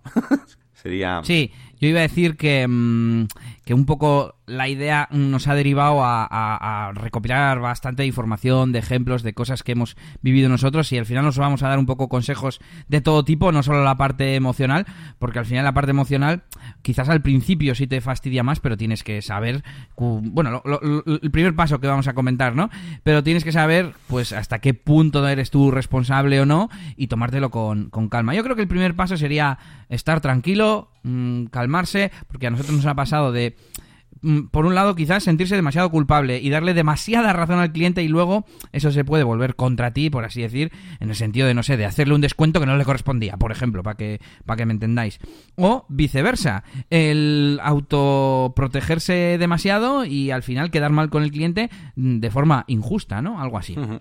Entonces, eh, nos paramos, todo tranquilo, no pasa nada. Eh, le decimos, no sé si esto es una llamada, si es un email o si es que nos hemos dado cuenta nosotros de algo, pero como hemos dicho en el apartado de las comunicaciones, tener al cliente informado, ¿vale? Pues por ejemplo, no sé, mm, que has hecho algo mal en la web, bueno, pues lo vamos a estudiar, cuál es la causa, tú tranquilo, que lo vamos a solucionar y, y tranquilizarle. Y, como has puesto tú aquí, detectar el origen y causa del problema. Es decir, ¿qué ha pasado? Y analizar de quién es culpa, que a veces no es fácil. Yannick, nos ha pasado de, vale, pero esto lo hemos hecho así, ¿lo hemos hecho siempre así o es solo ahora? ¿O hasta qué punto esto es una práctica, por ejemplo, del sector? Y, vale, pues sí, al cliente le parece mal, pero es que se hace así, ¿sabes? Mm un poco, no sé si, si, me estoy liando un poco. Sí, a ver, la, sí, a ver, te está liando un poco. No, que sí, te doy la razón. es que parecía que te decía eso, no. Eh, de hecho, también iba a hacer un pequeño matiz que no es lo mismo que el cliente nos avisa a nosotros de que ha habido un problema a que lo hagamos nosotros, ¿no? Y ahí cuando has dicho lo de las comunicaciones es muy interesante. Yo con la experiencia y a la margen de haber tenido todos los marrones que hemos tenido eh, tú y yo en Estudio ese, todos los marrones que he tenido yo como freelance y todos los marrones que, he tenido en la agencia, me he dado cuenta de que eh, pues eso, si, si nos damos nosotros cuenta de que ha pasado algo malo, en la, se ha caído la web o yo qué sé, cualquier cosa, antes de ponerte a arreglarlo ta, ta, y hacer todo, creo que es muchísimo mejor comunicarlo directamente. Hombre, a no ser que sea una cosa que realmente puedes hacer ahí con un clic. Pero lo principal es comunicarlo al cliente y normalmente no va a haber ningún problema. O sea, una comunicación de, oye, mira, pues le ha pasado esto a la página, se ha caído, no sé qué, vamos a ponerle en modo mantenimiento, tal. Y que vea, el cliente. Eh, creo que creo que agradece que sienta que hay una persona controlando la situación. ¿Vale? Aunque la persona que esté controlando la situación te diga que hay un problema, pero hay una persona controlando la situación. Pero sin embargo, si el cliente se da cuenta de que ha pasado algo y siente que es él el que tiene que decírtelo a ti para que tú reacciones y entonces ya empieza a sentir como que su dinero no está bien invertido. Pero sin embargo, si eres tú el que le avisas, pues creo que mm, creo que todo funciona mejor. Era un pequeño matiz sobre eso de la comunicación que creo que es, interesante. Y, y, luego, evidentemente, pues eso, detectar el origen y la causa del problema con toda la calma del mundo y no hacer nada con prisas, ¿vale? ¿Y, por qué tenemos que detectar este origen y esta causa del problema? Bueno, pues básicamente eh, para, para aprender de ello y que no nos vuelva a pasar, ¿vale? Eh, y también eh, detectar si es culpa nuestra o si es culpa del cliente, ¿no? Sí, esto luego lo vamos a entender mejor con los ejemplos porque puede quedar un, un poco raro. Pero bueno, si es culpa nuestra porque hemos creado, eh, eh, cometido un, un, error, por ejemplo, de desarrollo o de información, que luego veremos de, de, tener al cliente al tanto de, de alguna cosa, eh, pues lo más importante es resolución, re solucionarlo lo más rápido posible. Pues si es un fallo técnico, como decía Yannick, pues cogería arreglarlo, por ejemplo, eh, la buena práctica de ponerlo en modo mantenimiento, de cerrar la web para que ese fallo no se vea, ¿no? Eh, y en el caso de que sea culpa del cliente, pues comunicarnos con él para que entienda el problema, ¿no? Porque lo más normal es que haya un, malentendido. O pues, oye, que eh, yo qué sé, se me estoy, estoy, pensando, aunque eso no sé si llamarlo crisis, pero que, que haya erratas importantes de, de, precio, por ejemplo. Mira, eso me parece mejor. Una errata de precio de, de un servicio en la página web del cliente y resulta que igual se ha confundido él al escribir o al copiar o lo que sea, ¿no? Oye, que me habéis puesto aquí, no sé qué, vamos a suponer que un cliente llama cabreado, lo que podría ser comprensible, comprensible, decirle, ah, pues ya lo vamos a mirar y lo que hemos dicho antes, ¿no? Y te informamos con, con lo que sea. En principio nosotros pues copiamos y pegamos, eso es súper importante, ¿eh? Y, en ese caso, en, en, el caso de que sea error del cliente, pues decirle, oye, mira, pues tú nos mandaste, en los archivos que tú nos mandaste, eh, pone ese precio, tú tranquilo que hemos cerrado la página web, ¿no? Siguiendo con lo anterior, y, y lo, lo, modificamos lo antes posible en cuanto nos digas el nuevo precio, por ejemplo. Muy importante mantener la calma y no hacer las cosas en el momento y cuando te, te esté comentando el, el, cliente el problema que tiene, tener un proceso de, vale, recopilo información, vale, ha pasado esto, ah, vale, vale, vale, pues eh, nada, te avisamos, avisa un técnico en cuanto a esto, tal. Y ahora tranquilamente lo haces, lo arreglas y acostumbras al cliente a tener ese pequeño informe después de realizar la tarea y en el informe ya tú le dices, oye, ha ocurrido esto, eh, fue por esto, porque tú me pasaste el texto así y demás. Y eh, un poquito acostumbrarle a eso, a que no tengas que ni hacerle el trabajo directamente cuando te está hablando por teléfono o lo que sea, o en el momento, ¿vale? Y sobre todo, eh, porque, a ver, digo lo del teléfono porque normalmente cuando hay una crisis el cliente suele llamar por teléfono y no suele ser el mejor momento, yo lo he hecho, ¿eh? pero no suele ser el mejor momento para decirle que todo por email, ¿vale? Digamos que yo dejo que se desahoguen y tal por teléfono, eh, porque normalmente es, puede ser para echar la bronca, por así decirlo, no para darme información concreta de algo, ¿no? Entonces, bueno, pues sin más, uh -huh. eso que con calma y aplicando eso, un proceso para que te dé tiempo a, como Lía suele decir, ¿no? El email es asíncrono y nos permite esa, ese tiempo de análisis, de análisis y demás para poder luego contestar tranquilamente al cliente. Entonces, eh, alguna vez, yo me acuerdo de, de, contigo de estar, de coger al cliente y decir, no, es que no tengo el ordenador delante, ¿no? O sea, que, que podría ser hasta, entre comillas, falso, pero no, no falso, o sea, a ver, era, era falso en el sentido de que sí tengo un ordenador delante, pero no tengo su proyecto delante. Con lo cual, no me voy a poner a abrir el proyecto, se me pueden olvidar cosas, haciendo cosas rápido, no. Eso nos pasaba de novatos, pero enseguida aprendimos que las cosas se hacen bien sí. y despacio. Recoges la información, toda la información posible sobre el problema, y luego te pones a trabajar con ella tranquilamente. Y, y por no decir que igual lo tiene que hacer un técnico o otro técnico o lo que sea. Así que, bueno, sin más. Eso. Uh -huh. Sí, un problema que hemos tenido a veces es que la propia persona que ha hecho el trabajo es la que responde al teléfono, eh, porque éramos dos, y al final eso crea un poco ahí de, tensión, ¿no? Pero bueno, eh, estas crisis lo que tiene que pasar es que generen una tarea, que es arreglarla, que cobra prioridad, pero no por eso hay que hacerlo de forma descontrolada y a toda pastilla, ¿no? Y nada, pues como hemos puesto, sea de quien sea la, la culpa, eh, lo suyo es que no vuelva a pasar. Analizamos qué ha pasado y como hemos puesto aquí, aplicación de normas o cambio de procesos para evitar el mismo problema en el futuro, ¿no? Si ya tenemos una norma que corrige eso, pues que se, que se aplique, ¿no? Normalmente esto quizás más a, la parte del cliente y si hemos cometido nosotros un error, pensar por qué, qué hemos hecho mal y, y, bueno, pues digamos establecer un, un, proceso, ¿no? Por ejemplo, para páginas web yo creo que todo el mundo tiene un proceso definido, aunque sea mentalmente. Primero diseño, luego meto el contenido, luego no sé qué, luego no sé cuál. Y poco a poco te vas metiendo ahí cada vez más tareitas que no se te pueden olvidar, como es, yo que sé, desmarcar de WordPress la marca de disuade a los, a los eh, robots que, que, te escaneen la web, ¿no? ¿Para qué? Para que Google la encuentre sí, luego. Sí. Por poner un ejemplo, un ejemplo tonto, ¿no? Y si te parece, pasamos a los ejemplos. Sí, me parece, me parece perfecto. Eh, de hecho, iba a añadir, es un, es un, ejemplo ya en sí mismo, pero bueno, lo uno a lo último que has dicho. A ver. Que tengáis en cuenta que Añade. todos estos procedimientos que hagáis o normas para, para mejorar, para evitar estos problemas, van interconectados. Os explico. Por ejemplo, el ejemplo que ha de, eh, marcar, de desmarcar la casilla de, de disuadir los motores de búsqueda cuando publicas una página web WordPress. Eh, yo eso, por ejemplo, lo tengo apuntado en mi guía de, en la fase de publicación. ¿Vale? Cuando el cliente decide publicar la página web, hago eso. Pero, ¿qué ocurre si, por lo que sea, te descojonan el proceso anterior? Es decir, si por lo que sea entregas una página web, el cliente dice que la paga ya entera y que ya va metiendo productos y que no sé qué, tú no llegas a realizar la publicación como tal, al final le dejas eso en manos del cliente y claro, no has pasado por esa fase de publicarla tú, etcétera. Bueno, entonces, sin más, que tengáis cuidado porque unas cosas van interconectadas con otras y, y bueno, pues que puede pasar, sin más que me ha pasado, vamos. Sí, yo en este caso, a ver, he puesto un ejemplo de procedimiento, en este caso sería, a mí me pasa con las bodas, lo estoy pensando, pero bueno, sería una plantilla de proyecto de esas que tenga esas tareas que no se nos pueden olvidar y si yo no la he marcado, no la he marcado y la tengo que hacer. Con los eh, clientes de bodas me pasa que, por ejemplo, en este último, claro, eh, como me han contratado con muy poco tiempo de antelación, se me han eh, mezclado las fases, ¿no? Y a la vez que la reunión hice la explicación de la música, que visité el sitio, que todo, entonces yo me reorganicé las tareas y yo siempre tengo pendiente cuál cuál está pendiente de hacer, valga la redundancia, em, o yo que sé, le cambio las fechas para estar atento, para que me aparezcan, yo porque ya tengo mi sistema de, para que mis filtros me aparezcan las tareas, ¿no? Y, un poco sería por ahí, pero bueno, sí, al final es ver qué falla, imagínate, eh, que, un día dices, joder, si yo tengo aquí puesto la tarea de desmarcar la, la casilla esta y en esta vez no lo he hecho, pues simplemente que pienses por qué y cómo puedes evitar que te pase en el futuro. Y bueno, para empezar con un poquito con los ejemplos, pues empezamos con los ejemplos en, por ejemplo, en el área de comunicación, ¿no? En la, parte de comunicación con los clientes. Por ejemplo, aquí un ejemplo muy común son los problemas que vienen un poquito por el tema de plazos.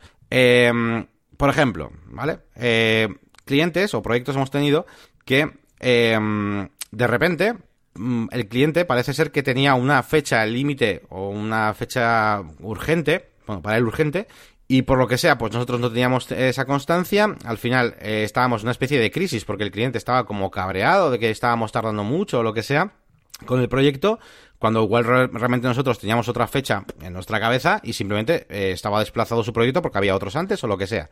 Em, y aquí, evidentemente, se analiza eh, la situación. ¿Por qué tenemos al cliente cabreado ahora mismo? Bueno, pues porque el cliente esperaba otra cosa. ¿Qué esperaba? Esperaba una fecha. ¿Por qué espera esa fecha? Nosotros le hemos dado una fecha, hemos hablado con él esto de las fechas y aquí viene pues un poquito la solución, ¿no? Que es eh, aquello que ya hablamos en su día, con el, precisamente con el tema de los temas urgentes. Yo ya por lo menos ya dije mi opinión de que eh, vamos es súper importante establecer unos plazos, nosotros ser proactivamente los que establecemos los plazos con el cliente eh, cada vez que vamos a comenzar un proyecto y dedicar obligatoriamente una parte importante de la reunión a hablar sobre los plazos. Ya no solo el plazo del proyecto entero, sino incluso os animo a que mm, ese desglose mental que tenéis, por ejemplo, al hacer una página web, que sabéis perfectamente que vais a instalar el WordPress, eh, hacer un diseño, no sé qué, que se lo digáis al cliente y decirle, mira, pues aquí vamos a instalar el WordPress, mira, aquí meteremos el contenido, así que para, para esta fecha, tío, tienes que tener el contenido. Luego vamos a tener que meter la pasarela de pago, ¿eh? A esta fecha tengo que tener la pasarela de pago. No hace falta que le enseñéis al cliente la web a trozos, pero sí que vaya sabiendo que hay una serie de fechas y que vais a cumplirlos y a ver qué tal lo encaja, a ver qué tal va diciendo, ah, pues sí, ah, pues me encaja, pues no. Y ahí, pues muchas veces el cliente no habla, no, no, no dice nada, para adelante quiere empezar la web y ya está, pero si le sacas tú el tema y le haces que, tenga que decirte si sí o si no a lo que estás diciendo, pues por lo menos tienes eso hablado y, y, si de repente se queja de la fecha, le tienes que decir, oye, no, no, esto es lo que pone en el presupone aquí que estamos en fecha, ¿no? Así que bueno, ese sería un ejemplo de comunicación. No sé si quieres comentar algo, Elías, de esto de la comunicación. Sí, iba a decir que has explicado como la parte de, de, solución, ¿no? El problema sería, pues que de repente un cliente te venga y te diga, oye, que Incluso, yo creo que lo he comentado aquí en el podcast alguna vez, de algún caso que ha habido de, oye, que mm, que quedamos en, en, esta fecha y bueno, quedamos, la mencionaste por encima, y, pero no la definimos en, en, ningún sitio. Y ahí es donde entra lo que tú dices, ¿no? Si defines una fecha, la que sea, mucho, si es muy lejana, pues no será urgente. Y si es cercana, pues será urgente, por ejemplo. Y, y ya está. Y estaba pensando en, en una anécdota de bodas que tiene que ver un poco y es eh, eh, aquella pareja que me dio la fecha de su boda mal. Ah, sí. Yo creo que por un error en la interfaz a la hora de seleccionar en bodas.net.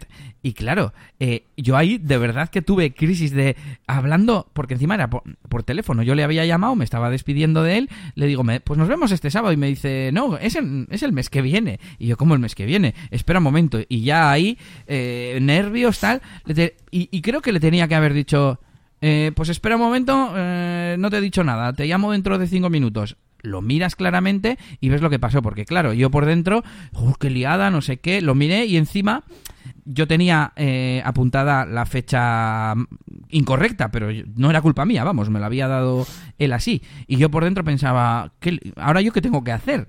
¿Sabes? Y tuve que reaccionar en tiempo real, lo cual no es, no es bueno, ¿no? Que es un poco lo que tú, lo que tú, tú decías antes. Y ahora la solución, ¿qué he hecho? Meterlo dentro de mis procesos. Cuando un cliente me acepta y quedo con él para firmar el, presupuesto, uno de los pasos que me he hecho en la reunión es confirmar fecha, que pone confirmar fecha y me he puesto un emoticono ahí en plan risas y les, les cuento como anécdota, ¿no? Oye, la fecha es esta, ¿no? Que alguna, que alguna ya me han dicho la fecha mal y tal y les hago ahí el chistecillo, ¿no? Y, y nada, pues eso es un poco. La cosa es meterlo a tus Sí, sí, para mí el resumen es ese y que, o sea, las comunicaciones tenéis que estar tranquilos en el sentido de que sea culpa vuestra o no sea culpa vuestra, creo que es una cosa que se arregla, o sea, que, que tenéis en vuestra mano arreglarlo, ¿vale? Se arregla con una especie de pequeño trastorno obsesivo compulsivo, de, de, de poner más cosas en los presupuestos, explicar más eh, cosas, eh, no dar por hecho tantas cosas, eh, el cómo trabajamos, ¿no? El típico de, voy a explicar cómo trabajo, pero no en plan para quedar guay, ¿no? Cómo trabajo porque, ojo, eh, trabajo de esta manera, hay una persona que se organiza de esto, tú no va, durante el proceso vas a darle, vas a encargarle las tareas al jefe de proyectos y luego ese jefe de proyectos lo va mandando a diferentes técnicos especialistas en su área, eh, pero para que tú tengas una persona de comunicación te hemos destinado al jefe de proyectos, tal. Esas tonterías no son tan tonterías porque yo he tenido muchos problemas, eh, claro, por, no- por no explicar esta parte que dices, cuando empiezas a currar en estas cosas dices, pues qué más le dará, como trabaje, ¿no? El cliente quiere esto hecho y ya está. Ya, pero, pero no, nunca sabes. Entonces, ya os digo, eh, son arreglables por, vos- por, por vosotros, está en vuestras manos eh, y solamente tenéis que comunicar todo más. Así que nada, pasamos al siguiente, a la siguiente área o departamento, que es, eh, sería el tema de, bueno, desarrollo y producción, ¿no? Los eh, problemas eh, y crisis ya, pues más técnicas, ¿no, Elías? Sí, eh, bueno, pone aquí no definir un proyecto, que yo ahora lo mío lo miraba y decía, este ejemplo está sin definir también. Pero, y el otro, realizar trabajos extraños. Al fin y al cabo, bueno, iba a decir que son parecidas, pero no. El primero es no definir correctamente un, un, proyecto, ¿no? Con qué incluye, qué no incluye, todo eso que hemos hablado aquí tantas veces en, en cómo hacer un presupuesto. Y, y que, claro, luego puede venir un problema debido a al final es todo lo mismo, es la comunicación, que el cliente esté de acuerdo con nosotros, etcétera. Pero es mejor, a mí me ha pasado muchas veces, yo decía, ¿esto para qué lo estamos poniendo en el presupuesto? Pues es mejor que haya cosas que sobren y que el cliente no entienda a que falten. Obviamente, si hay las justas y necesarias, pues mejor, ¿no? Pero, pues no sé, estoy acordándome de proyectos que el, que el cliente malentendió, pero no objetivo, todas esas cosas que hemos hablado siempre, ¿no? Y en cuanto a realizar trabajos extraños, mmm, lo típico, ¿no? De no saber decir no. Nos ha pasado que por mm, falta por, por, por, no tener muchos trabajos, por insistencia del cliente o por cualquier otro factor, hemos hecho trabajos que se salían de nuestras competencias, que a veces está difícil el reconocer los límites, ¿no? Porque también es bueno eso de salir de la zona de confort y hacer cosas nuevas, pero quizás eso mejor a la hora de aprender cosas en proyectos propios, en cosas así, ¿no? El caso es que que es mejor no hacer trabajos que sabes que, que, no controlas, ¿no? De, estoy pensando, no sé, en proyectos web, que es lo que más hemos hecho quizás, y, y que nos pedían cosas muy raras que no entendíamos, de integraciones, cosas que no éramos aquí programadores nosotros, ¿no? Y, y bueno, quizás tendríamos que haber dicho que no. ¿Qué opinas? Sí, estoy de acuerdo. Yo es una de las dudas que tengo muchas veces, ¿no? ¿Hasta qué punto tengo que realizar un trabajo que no sé hacer, ¿no? o sea, tengo que aceptar hacer ese trabajo. Eh, hay veces que ya sabéis que, que podemos ver una especie de luz, ¿no? Al final del túnel donde, pues eso, eh, tú sabes que se puede hacer, pero no lo has hecho nunca. Eso es. Entonces, claro. Para esto hay un plugin, me suena, me suena que hay un plugin. claro, claro. Entonces, mmm, es que eso te lo va a dar la experiencia, iba a decir. O sea, yo hay muchas, hay muchos trabajos que, de, que, que, debería haber rechazado, ¿no? Por, por, ese, por esa regla de tres. Y, y tenemos que aprender a decir que no, ¿vale? Esto también suele ser culpa nuestra, ¿no? De el, hacer esto, o sea, me refiero, cuando algo sale mal, aquí cuando te das cuenta de que ha habido una crisis, ¿no? Pues básicamente cuando eh, o bien llegas a un límite y no sabes hacer algo, ¿vale? Entonces tienes un problemón y tienes y, normalmente o tiras de intermediarios o, poco más puedes hacer. Es decir, tú ya has hecho el contrato, lo tienes que hacer o tienes que echar para atrás el proyecto o algo raro. Eh, ¿O qué opinas, Elías, de esto? Iba, sí, eh, eh, me estoy de acuerdo, pero estaba pensando en una, un pequeño matiz para, para no ser pesimista, ¿no? A ver, hay que hacer cosas nuevas y aprender y demás. Pero cuando tenemos esa mosca detrás de la oreja de esto, joder, y lo haces al final eh, porque cedes ante la presión de alguien, del cliente, de, de un, no sé, de un jefe, vamos a decir, de, de, algo así, mmm, mal asunto. Otra cosa es cuando tú te atreves a cosas nuevas, que más o menos tienes un porcentaje ya aprendido.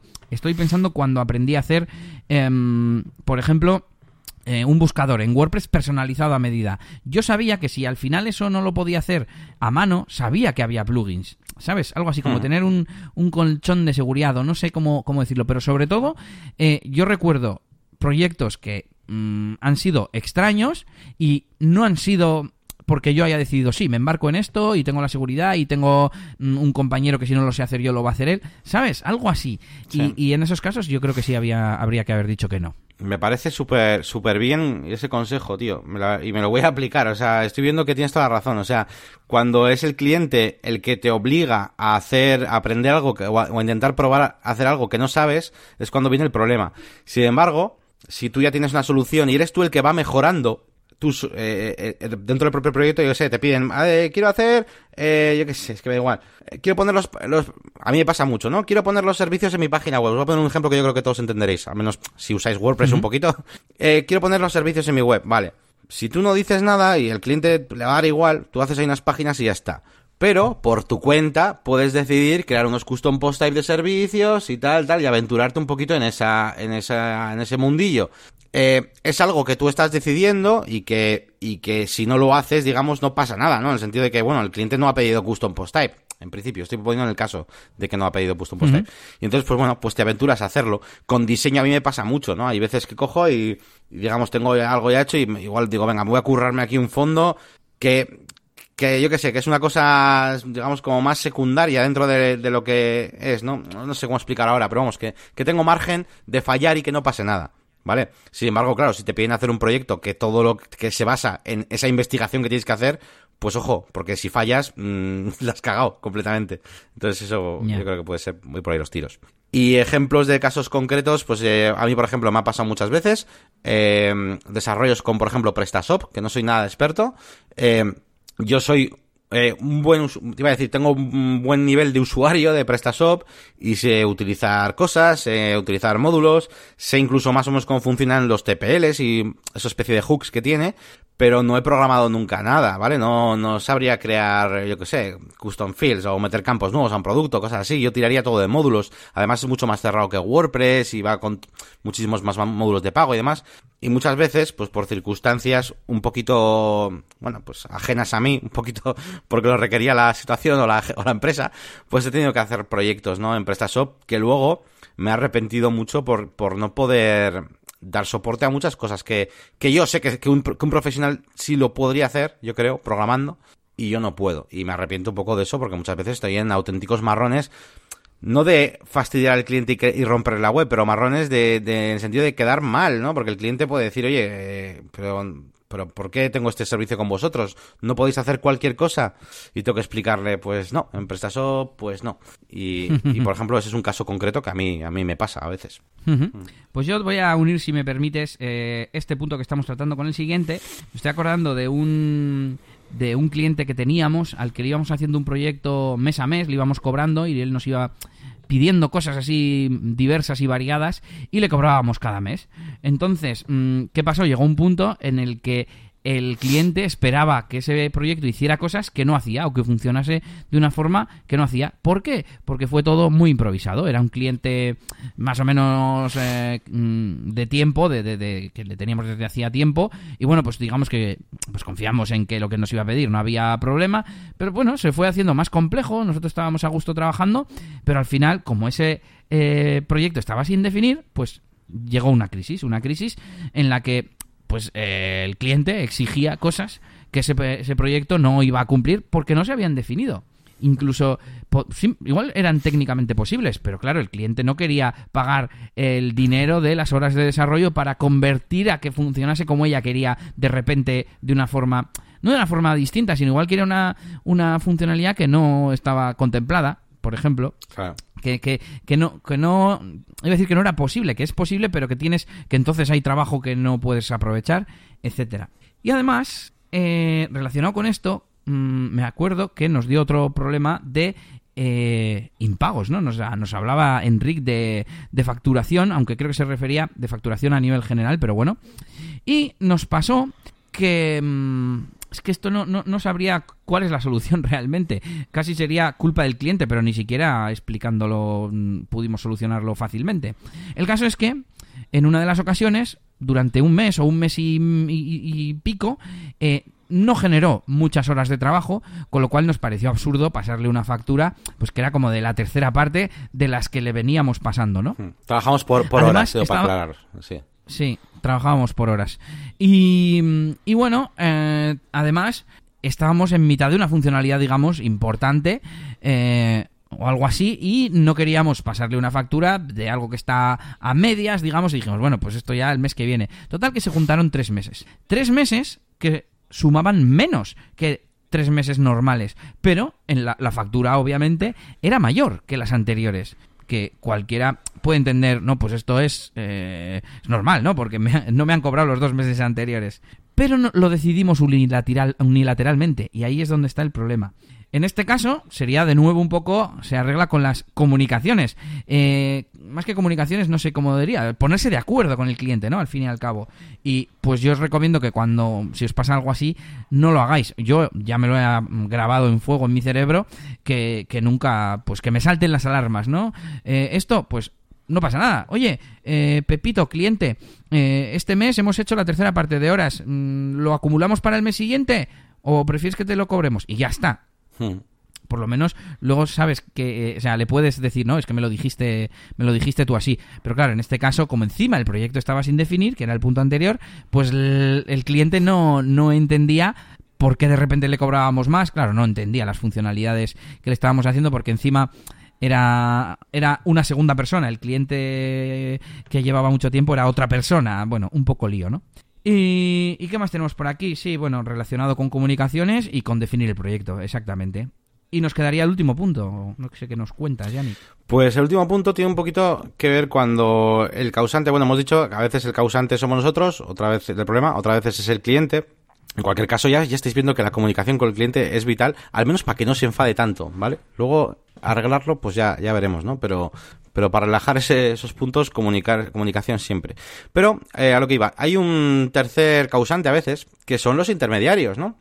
A veces nos ha pasado, por ejemplo, pues eso, con una imprenta, ¿no? Una imprenta es un intermediario, es decir, yo no tengo una imprenta aquí en mi casa. Yo cuando hago un diseño para un cliente, pues lo mando a imprentas de confianza o lo que sea. E imaginaos, pues eso, que, como es este caso que os vamos a contar, pues que no, no imprime el color correcto, ¿no?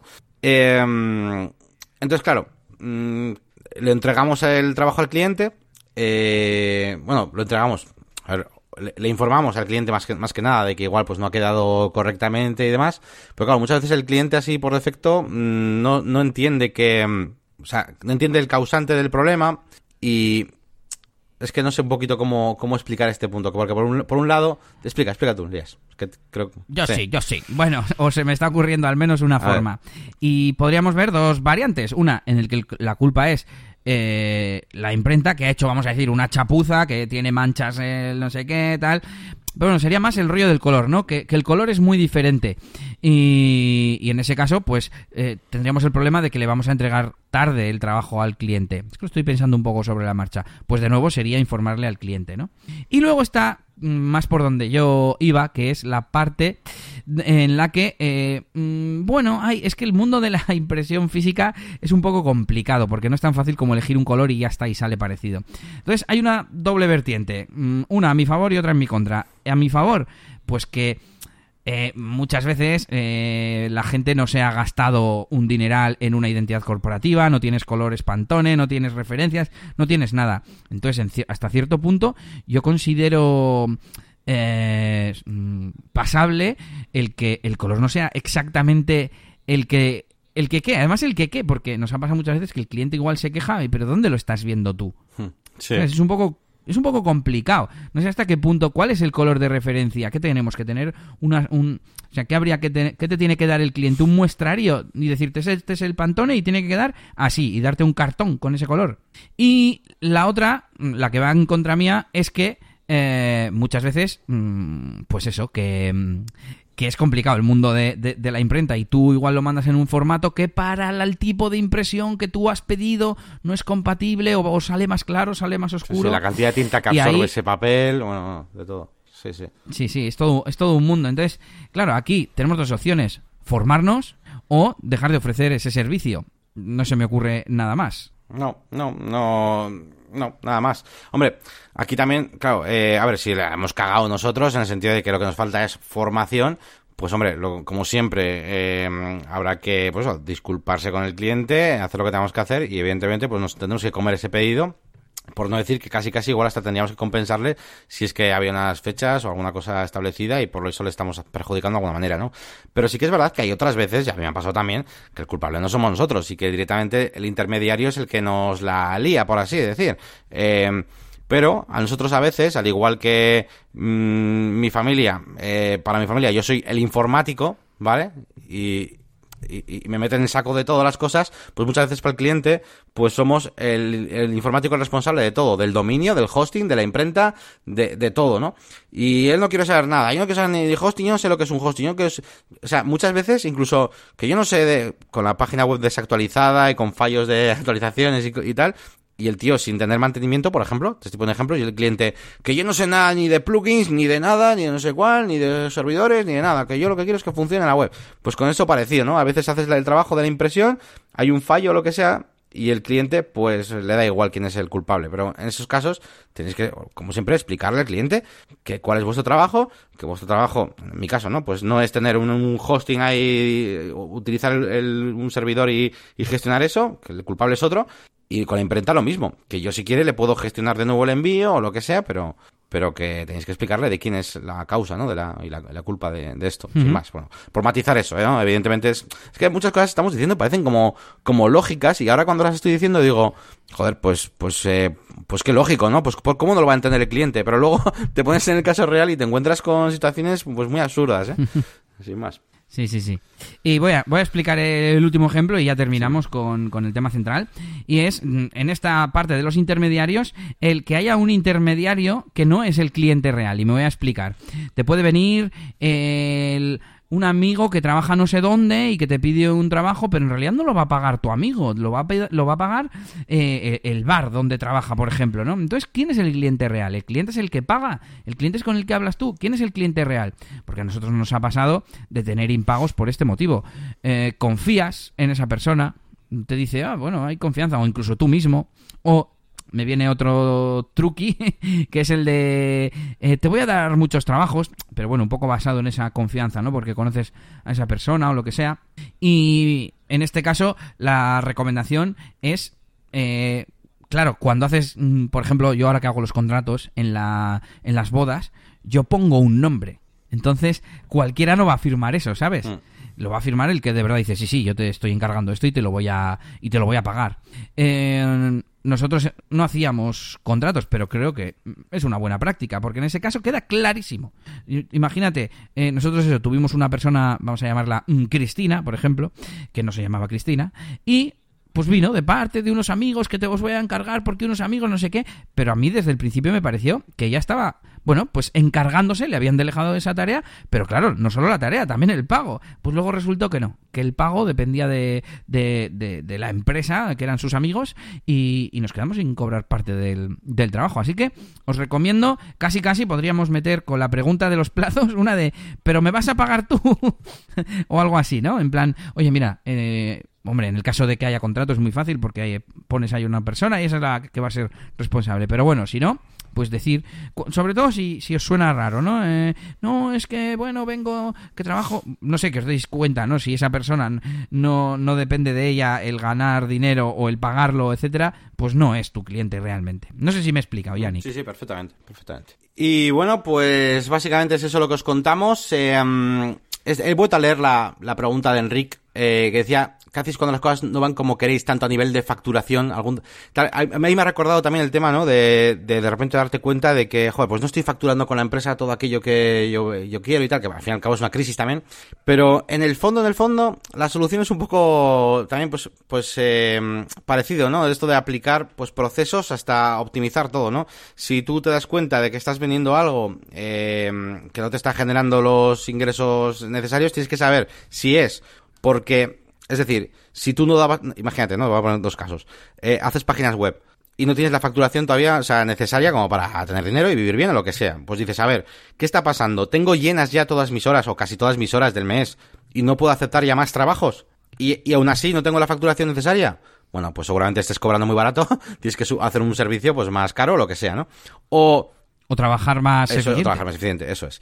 O bien, ¿qué ocurre? Que es que tengo muchos huecos, tengo, estoy, eh, digamos, no dedico mucho, dedico mucho tiempo a gestiones y poco a proyectos, eh, eh, tengo pocos clientes, es decir, necesitaría más clientes, etcétera, ¿no? Eh, yo he vivido muchas fases diferentes con diferentes empresas, bueno, la mía, la, la, nuestra, de, de, Elías y mía, también la, la, de la agencia, y, y hay muchos casos distintos. Tienes que analizar bien qué es lo que ocurre. Muchas veces, por ejemplo, eh, es tema de es tema de precios, otras veces es tema de, de gestión del, del, del tiempo, simplemente cuánto tiempo gastas en, en hacer algo productivo, realmente productivo, y igual estás haciendo unas gestiones que no estás cobrando.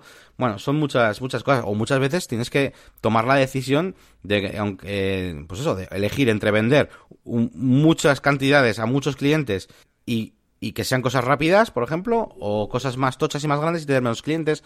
Bueno, todo esto, eh, cuando es una gestión a nivel de, o sea, cuando es un problema de gestión a nivel de facturación, pues es lo que se plantea en la mesa. No sé decirte, Enrique, pues una, una solución así para todo, pero bueno, este, estas son un poquito las cosas que se ponen encima de la mesa y que se suelen analizar, un poquito lo que acabo de decir.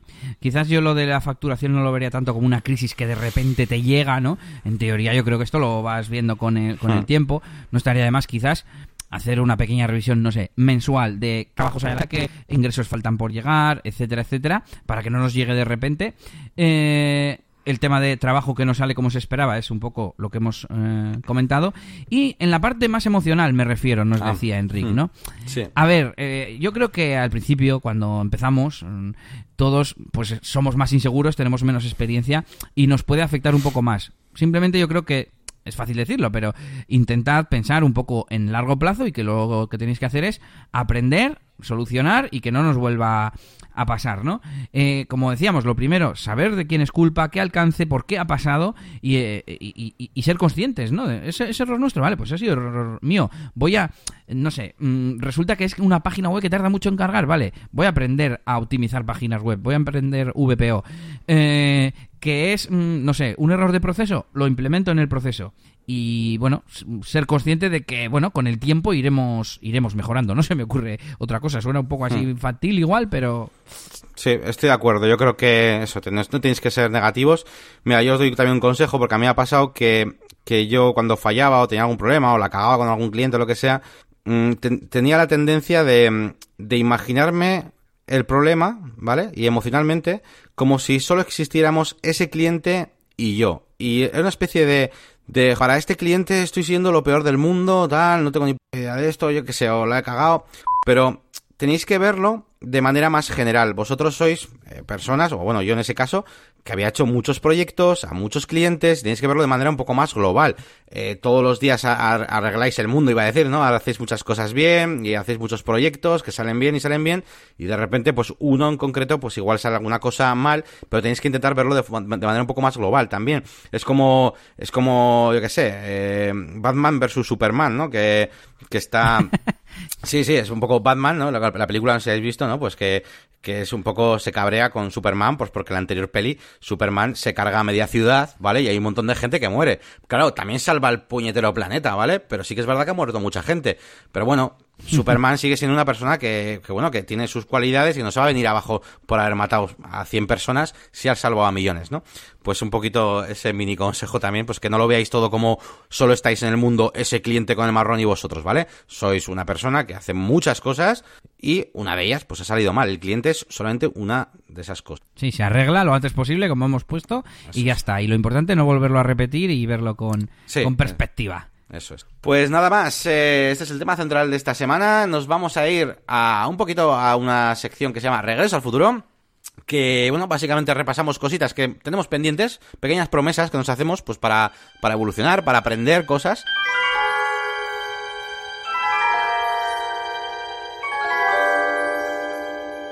Ahí tenemos esa pequeña intro de Regreso al Futuro. y bueno, pues eh, tal y como os dije, en el- no sé si fue en el anterior capítulo o hace dos ya, de Negocios de WordPress, que tenía yo la duda de un poco de cómo funcionaba el tema de, de estas traducciones automáticas que hace YouTube, ¿no? Con, con los títulos de los vídeos, ¿no? Tú entras a veces a un vídeo de YouTube, tiene, no sé si os ha pasado, tienes el título en castellano, entras y es un vídeo en inglés. Y es como que hubiera una traducción ahí mágica, ¿vale? Incluso de la descripción y demás. Bueno, pues he empezado con mi investigación y lo hice con mi canal, ¿no? Al fin y al cabo lo que quería hacer un poco el experimento. Y estuve trasteando con las opciones y bueno, lo que descubrí, más o menos el funcionamiento de esto, es que básicamente estas traducciones, tanto de título como de descripción, como incluso del contenido, se pueden hacer o bien por ti mismo, ¿vale? Crear esas traducciones, em, con una especie de editor que tiene ahí YouTube, donde es una línea de tiempo con tu vídeo y demás, como cuando pones los anuncios de YouTube, pero eh, pues puedes ir como sincronizando las palabras, ¿no? De los subtítulos. Puedes hacerla tú o puede hacerla la comunidad. Y de hecho, ¿cuál fue mi sorpresa cuando voy a mis vídeos de la máquina de branding y veo que la canción de negocios y Word- eh, negocios WordPress, tenemos que hacer una canción de negocios y WordPress un día. y veo que la canción de, la- de a mí me gusta el WordPress tenía una traducción eh, a revisión, una traducción de polaco. Y, y nada, y le eché un vistazo, eh, porque claro, pues como revisarla, no está como para revisar, y, la, y la- lo miré y tal, y, y tenía sentido, estaba bien hecha, eh, vamos, lo contrasté, ¿no? Me fui a varias páginas a mirar ciertas expresiones, a ver si había traducido literal, ¿no? Y, y no, no estaba traducido literal, o sea, tenía buena pinta y tal. Y nada, le di, le di a, le di a publicar, ¿cómo no? Y eso estaba... ¿Cómo se dice mami en polaco? No me acuerdo, no lo sé, no lo sé, no lo sé. no me acuerdo. Pero, pero guay, guay. Y nada, y, y eso estaba el título, la descripción y, y la propia canción también. La propia canción tenía también. Que eso es una duda que tengo. Yo no sé si, si utiliza la, la traducción automática en castellano para sincronizar cada palabra en el momento o si el tío ha tenido que ir al editor y poner cada palabra en su sitio en el momento de la línea de tiempo. Eso es un poquito lo que no me queda duda. Pero bueno, que en cualquier caso, eh, por lo menos hasta donde yo sé, no se hace de forma automática, que era un poco mi, mi, idea, mi idea inicial. Oye, y la parte que expliqué yo de título y descripción, que esa es manual por el youtuber, Sí. ¿no? O también la puede proponer la comunidad. No, no, la propone la comunidad eh, también, sí, sí. eh, ah, yo tenía todo, tenía todo propuesto por, por este señor, que mm, de hecho, eh, en cuanto le publiqué, pues te sale, te sale como un enlace, ¿no? Tiene, me parece guay, al final, oye, pues tienes un enlace ahí en la máquina de branding y pues, pues, me, me- me imaginé en mi cabeza, joder, habrá gente que incluso se dedique a hacer esto y tal. Y me fui a vídeos famosos de youtubers, de, que sé, que si el Rubius, que si tal cual, el PewDiePie. Y, y vi que no, vi que no, o vi que no me refiero que no, no entraba en los canales, o sea, pinchaba en algún traductor y no era un youtuber aquí con muchas visitas o lo que sea, ¿no? Pues parece ser que no, no puedes vivir de traducciones. Pero bueno, sin más. He hecho una búsqueda y debajo del título sale subtítulos. O sea que tiene, como tiene subtítulos este vídeo. Mm, Así que está bien. sí, sí. Y te cuento yo, retomando el tema este de YouTube que vimos del sistema de advertencias, que lo habían renovado recientemente. Y nada, pues me había apuntado para ver un poco el vídeo y tal, y ya me ha quedado claro. Y además, como tomé notas, dije, lo voy a convertir en un artículo para mi blog, y, así que tenga un poquito de, de tráfico y quede para, para yo revisarlo en el futuro. Bueno, pues básicamente habrá un primer aviso con el que tan solo se retirará el contenido que infrinja las normas. Eh, esta primera alerta será permanente, es decir, eso ya es como te queda para toda la vida, como un estigma, ¿vale?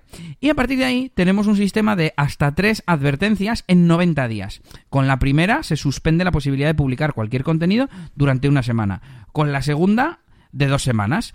Y si se recibe una tercera, se cerrará el canal. Si pasan 90 días y has tenido una o dos, porque si es tres te han cerrado el canal, vuelves a, vuelve a resetearse y eh, vuelves a empezar con la primera advertencia.